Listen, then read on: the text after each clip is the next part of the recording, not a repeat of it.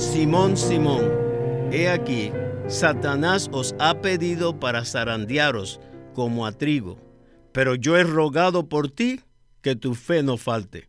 Y tú, una vez vuelto, confirma a tus hermanos. ¿Por qué no le faltó la fe a Pedro? Porque el Señor estaba orando por él. Bienvenidos al estudio Vida de la Biblia con Witness Lee. Esperamos que este estudio vida los introduzca en un disfrute más profundo de las escrituras y de nuestro querido y precioso Señor Jesús. Visítenos en nuestra página de internet radiolsm.com y allí podrán escuchar gratuitamente todos los programas radiales del Estudio Vida. En esta serie de programas del Estudio Vida hemos estado considerando el libro de Hebreos y en el mensaje de esta ocasión veremos al Cristo maravilloso que vive para siempre para interceder por nosotros, como se menciona en Hebreos 7:25. Hoy veremos la visión más elevada de nuestra salvación completa en este mensaje clásico que se titula Un ministro celestial con un ministerio más excelente. Y estamos muy contentos que Guido Olivares está una vez más con nosotros para disfrutar el estudio vida. Guido, qué bueno que está de regreso con nosotros en el programa. Es un verdadero privilegio estar aquí para este mensaje clásico acerca del libro de Hebreos. En este mensaje veremos algunas comparaciones sorprendentes entre el libro de Hebreos y el libro de Romanos. Aunque estos libros fueron escritos a dos categorías completamente distintas de creyentes, sin embargo, estos dos libros son bastante similares. ¿Verdad, Guido? Así es. Mencionaré un punto principal para mostrar su similitud. El libro de Romanos nos presenta la salvación completa que Dios efectúa. Dicha salvación incluye que seamos redimidos por Él y también que seamos completamente salvos en su vida, al impartirse a sí mismo en nosotros como vida, desde el momento inicial de la regeneración y hasta la etapa final de la glorificación. Y es maravilloso ver que el libro de Hebreos nos presenta esto mismo, pero visto desde otro ángulo, en este libro vemos a Cristo como el capitán de la salvación que está guiando a los muchos hijos de Dios a la gloria. Y en este mensaje veremos que Cristo, como nuestro sumo sacerdote, nos salva por completo al interceder por nosotros y al ministrarse a sí mismo en nosotros. Gracias por su palabra de introducción. Pues bien, vayamos al primer segmento de este mensaje. Escuchemos a Witness Lee y el estudio Vida de Hebreos. Here we have Aquí tenemos a very, very marvelous and wonderful message. un muy precioso, pero muy maravilloso mensaje A heavenly minister acerca del tema el ministro celestial with a more excellent ministry. que tiene un ministerio más excelente. ¿Cuál es el significado apropiado de este título? El ministro celestial. Me temo que muchos entre nosotros no podríamos responder qué cosa es el ministro celestial. Hemos visto que existen dos aspectos del sacerdocio de Cristo y también que existen dos secciones de su ministerio. La primera sección es la arónica sobre la tierra y la segunda es la sección real y divina en el cielo. Sin embargo, antes de abordar este tema, quisiera añadir algo más acerca de la comparación entre Hebreos y Romanos. Comparemos estos dos libros. En Romanos 5 vemos que el pecado es eliminado. Y después, también en Romanos 5, vemos que la muerte es eliminada. Pero cuando venimos a Romanos 8.2, dice que la ley del Espíritu de vida en Cristo Jesús nos ha librado de la ley del pecado y de la muerte. Así que en el capítulo 8 también vemos el aspecto del pecado y la muerte. Luego, cuando leemos 8.6, nos dice que la mente puesta en la carne es muerte. Y cuando llegamos a la segunda mitad de Romanos 8, ya no se mencionan más el pecado y la muerte. Pero ¿qué es lo que tenemos allí? Aquí tenemos el gemir, la vanidad, la corrupción y la esclavitud. ¿Y qué son estos? Estos no son el pecado y la muerte, sino que son los efectos producidos por la muerte.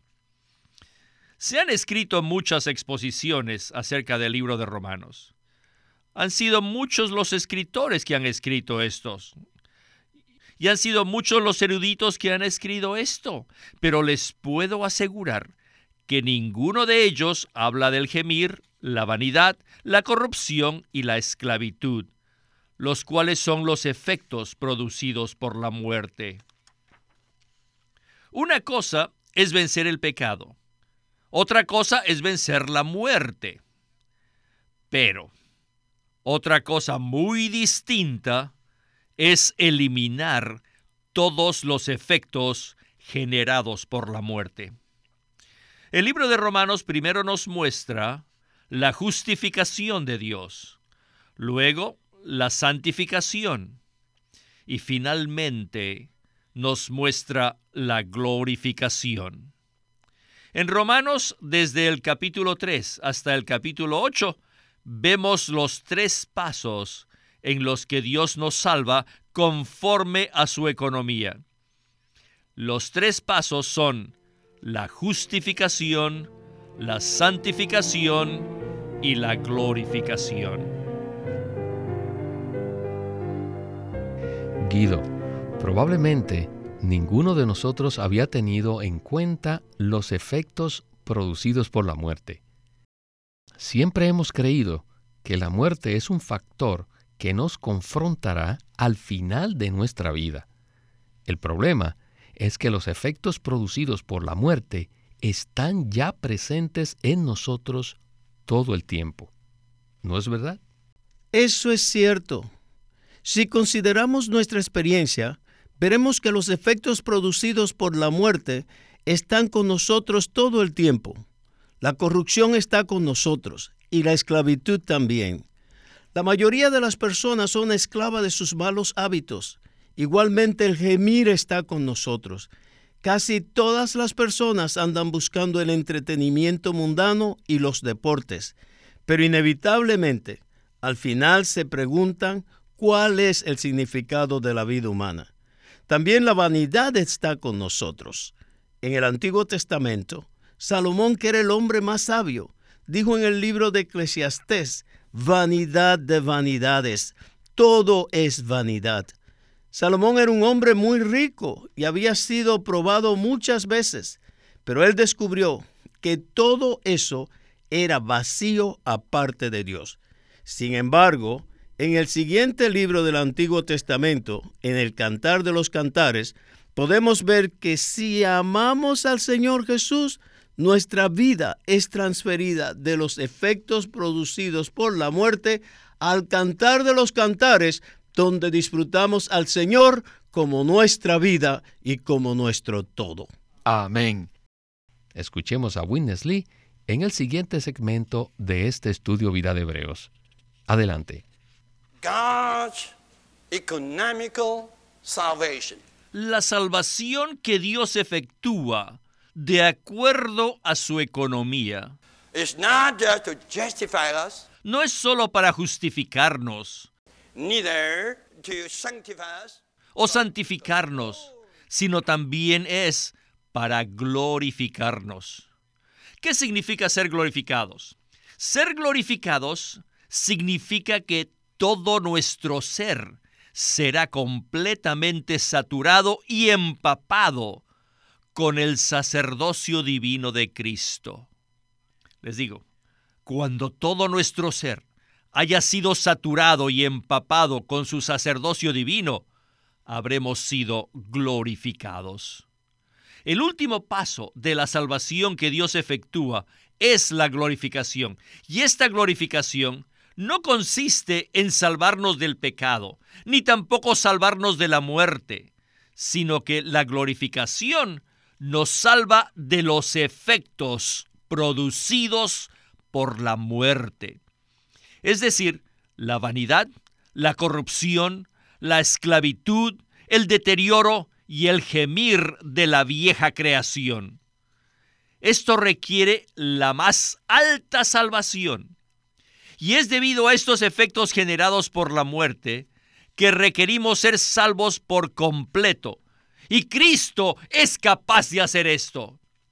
La salvación completa, la salvación máxima, no solo nos rescata del pecado y de la muerte, sino que además disminuye y absorbe todos los derivados de la muerte.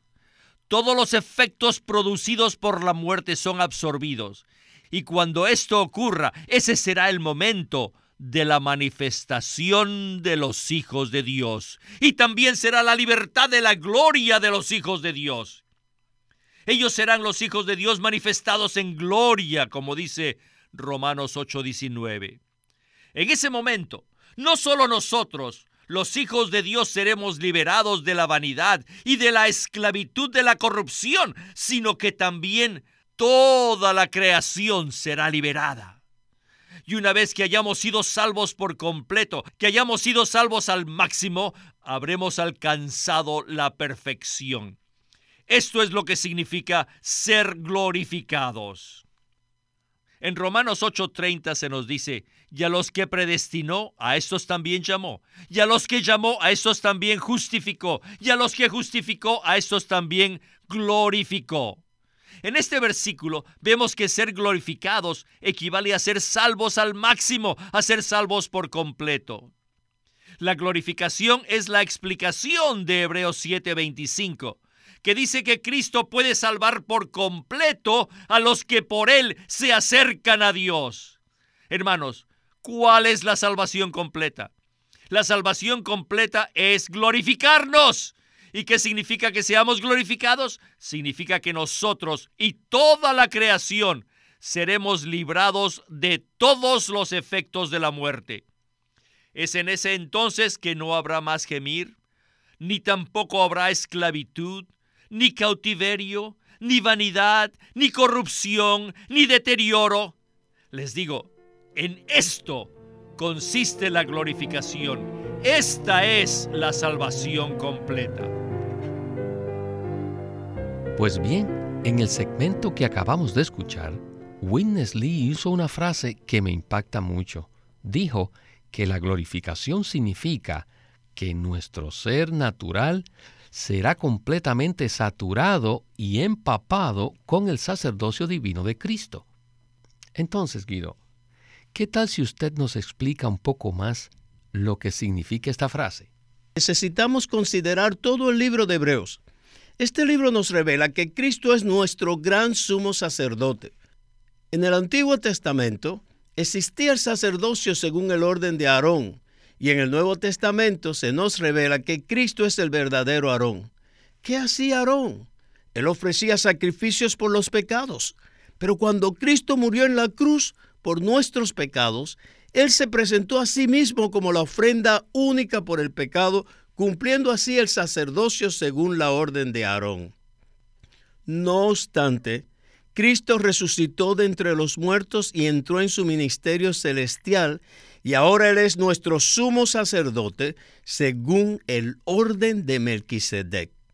Si leemos Génesis 14, veremos que Melquisedec ministró pan y vino a Abraham. Y esto nos muestra que Cristo, como el verdadero Melquisedec, en su ministerio celestial, se está ministrando a sí mismo en nosotros como nuestro suministro de vida, como el verdadero pan y el verdadero vino y dicha administración es su sacerdocio divino que satura y empapa todo nuestro ser. ¿En qué consiste su sacerdocio divino? Podemos decir que el sacerdocio divino de Cristo es la presencia de la vida y la ausencia de la muerte.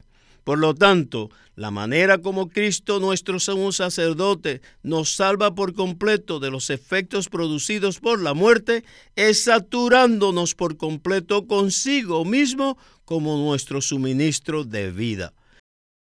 En este momento, Cristo está orando por nosotros. A medida que escuchamos este mensaje, Él se está ministrando como vida en todos nosotros. Donde la vida está presente, la muerte no tiene lugar, porque la vida se traga la muerte y todos los efectos producidos por la muerte. Al escuchar estas palabras, no podemos más que dar gloria al Señor por su vida indestructible que nos salva por completo. Las personas hacen muchos esfuerzos para tratar de liberarse de los efectos producidos por la muerte. Ellos asisten a consejerías, van a retiros espirituales y hacen todo tipo de cosas. Sin embargo, la única respuesta verdadera que tenemos es la vida indestructible de Cristo. Por eso necesitamos abrirnos al Señor en oración para permitirle que se imparta como vida en todo nuestro ser. Su vida indestructible entonces absorbe todos los efectos producidos por la muerte.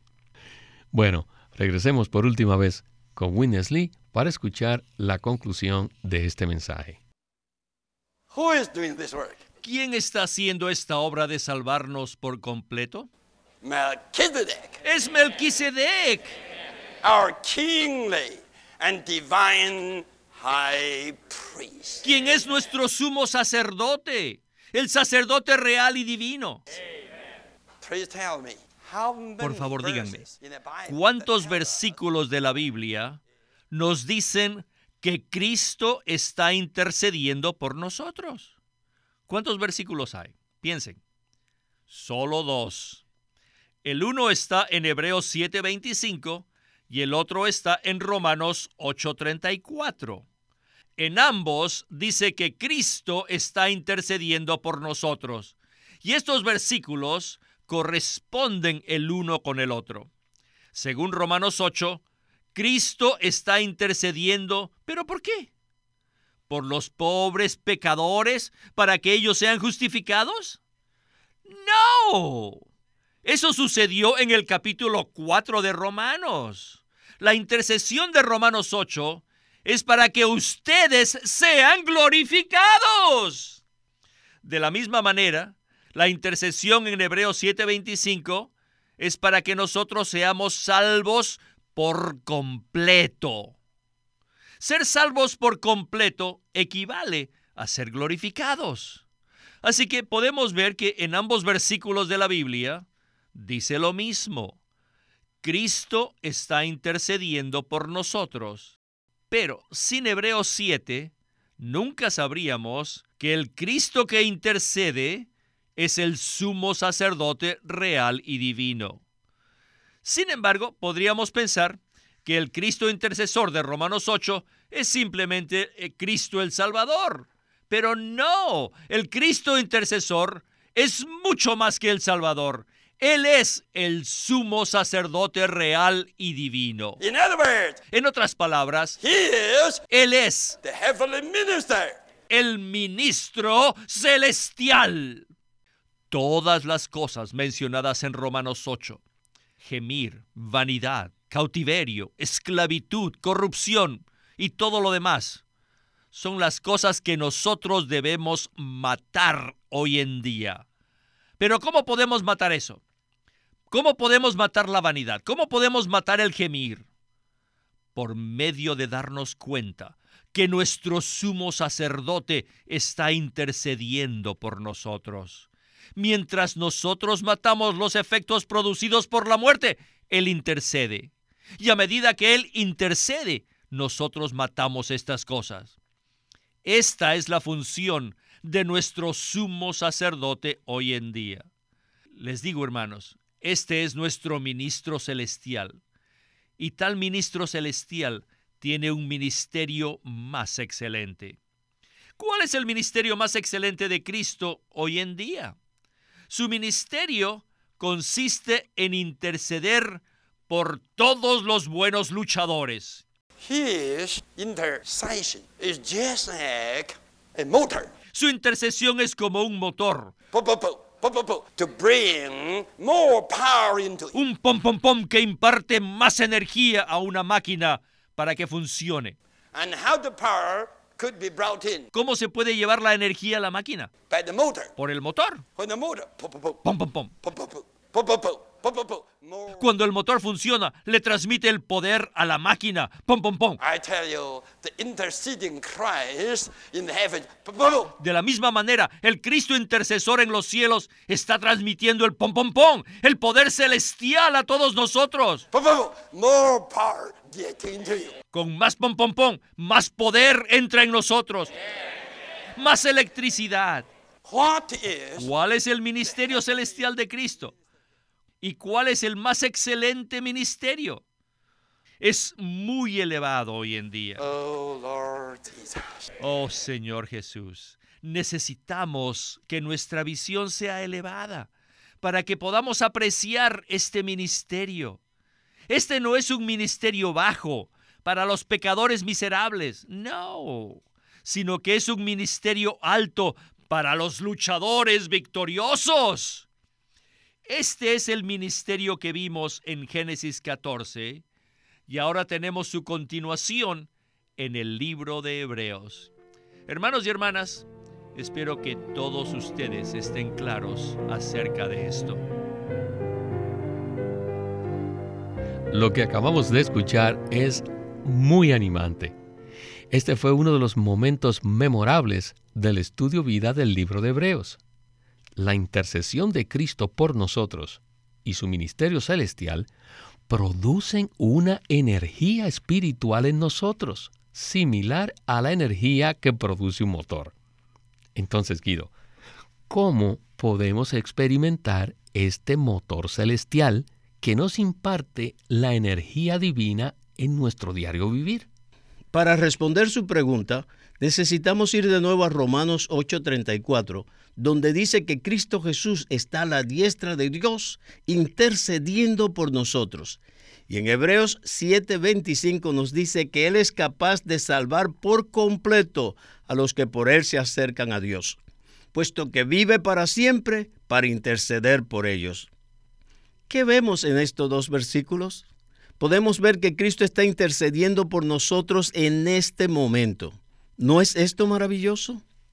Mientras estamos hablando este mensaje y mientras muchos lo escuchan, Cristo está orando por nosotros delante del Padre. Él permanece intercediendo por su pueblo. El Cristo intercesor es el motor de nuestra vida cristiana. Ahora, ¿cómo podemos experimentar este motor? La oración es el motor de la vida cristiana. Cristo está intercediendo por nosotros en los cielos y Él también se encuentra en nuestro espíritu intercediendo. Lo que necesitamos es ejercitar nuestro espíritu para unirnos a Él en sus oraciones intercesoras. Esto llega a convertirse en el motor de nuestra vida cristiana. Esto nos mantiene fervientes por el Señor y nos llena de amor por Él hasta el punto en que queremos dar nuestras vidas a Él. Ahora quiero mencionar algo que es muy práctico. En Lucas 22, del 31 al 32, se nos dice, Simón, Simón, he aquí, Satanás os ha pedido para zarandearos como a trigo, pero yo he rogado por ti que tu fe no falte. Y tú, una vez vuelto, confirma a tus hermanos, ¿por qué no le faltó la fe a Pedro? Porque el Señor estaba orando por él. Consideremos nuestra vida cristiana. Muchas veces hemos sentido que ya no podemos seguir adelante. Sentimos que no podemos levantarnos más. Pero de pronto damos un giro y nos tornamos al Señor. ¿Por qué nos tornamos a Él? Porque el Señor ha estado orando por nosotros. Si hemos de entrar en esta clase de oración energizante, necesitamos luchar por nuestros hermanos, orando por ellos. Al leer Génesis 14, veremos que Melquisedec oró por Abraham. Ya hemos mencionado que Melquisedec es un tipo de Cristo como nuestro sumo sacerdote. ¿Qué estaba haciendo Abraham mientras Melquisedec obraba por él? Estaba peleando por Lot, peleaba por su hermano. Cuando regresó victorioso de la batalla, Melquisedec vino y le ministró pan y vino. Esto nos muestra que debemos orar por nuestros hermanos. Debemos pelear por nuestros hermanos. Cuando oramos los unos por los otros, somos introducidos en el motor de la vida cristiana y en el motor del propósito eterno de Dios.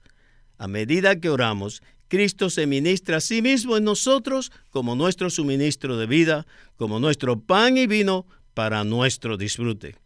Quiero animar a todos los que escuchan este mensaje para que nos consagremos diariamente a la oración de manera fresca, orando los unos por los otros. De esta manera seremos introducidos en el disfrute de Cristo como nuestro gran sumo sacerdote. Guido, alabamos al Señor por este mensaje tan animante para todos nosotros. Cristo, como nuestro sumo sacerdote real y divino, está intercediendo por nosotros todo el tiempo para que seamos glorificados y para salvarnos por completo de todos los efectos producidos por la muerte. Y a usted muchas gracias por haber estado con nosotros. Gracias, Víctor. Espero regresar muy pronto. Este es Víctor Molina haciendo la voz de Chris Wilde, Guido Olivares, la de Ed Marks, y Walter Ortiz, la de Winnesley.